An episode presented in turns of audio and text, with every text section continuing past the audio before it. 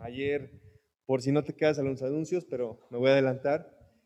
Los sábados estamos estudiando un, estudio, valga la redundancia, acerca de, de las mentiras que a veces como hombres creemos y la verdad está buenísimo, más que buenísimo. Estudiamos un libro, pero es a base de la palabra de Dios. Y ayer veíamos dos mentiras. Una de ellas es que no podemos alcanzar el favor de Dios, es decir, hagamos lo que hagamos, tenemos un regalo inmerecido. Y la otra mentira, eh, ¿se me fue? Bueno, ahorita les digo, perdón. Bueno, eh, entonces el punto es, ah, ya me acordé, que solamente hay un camino para llegar a Dios, no hay muchos caminos. Y bien, hermanos, quizá eh, si tú cocinas, posiblemente tengas muchas maneras de hacer un arroz o de hacer un guisado. Eh, para llegar a una ciudad o a un punto, pues quizá tengas muchas maneras de hacerlo, muchos lugares, o inclusive para llegar aquí al centro de Querétaro, pues hay muchas formas para llegar. Pero dice la palabra de Dios que solamente hay una forma de llegar al Padre. Acompáñame a Juan 14:6, por favor.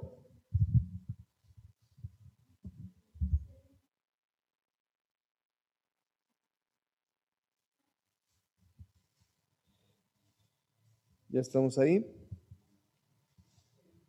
Bien.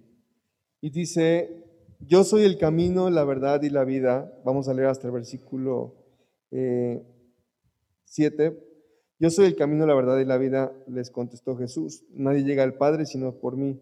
Si ustedes realmente me conocieran, conocieran que también a mi Padre, también a mi Padre, y ya desde, desde este momento lo conocen y lo han visto. Entonces, eh, el camino no es fácil y lo vamos a ver con la, con la historia del joven rico. Y aquí vemos una de las mentiras que ayer estudiábamos.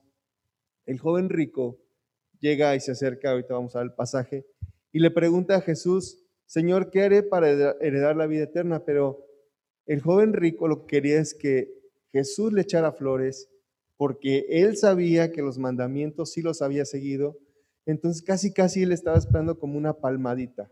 Cayó en la mentira de que quería eh, tener el favor de Dios. Y vamos a la palabra a Marcos 10, 17. Marcos.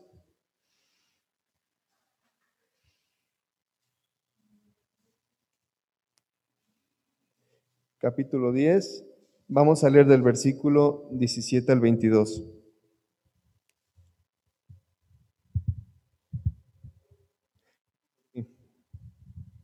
Dice, eh, cuando Jesús estaba ya para irse, un hombre llegó corriendo y se postró delante de él.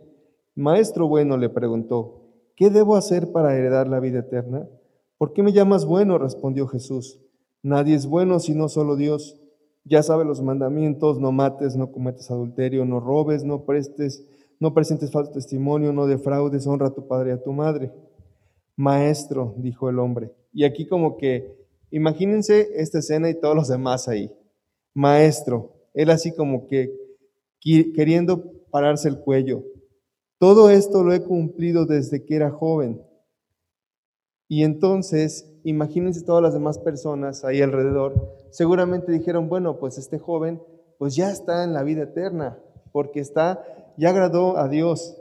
Y Jesús lo miró con amor y añadió, una sola cosa te falta, anda, Vende todo lo que tienes y dáselo a los pobres y tendrás tesoro en el cielo y luego ven y sígueme.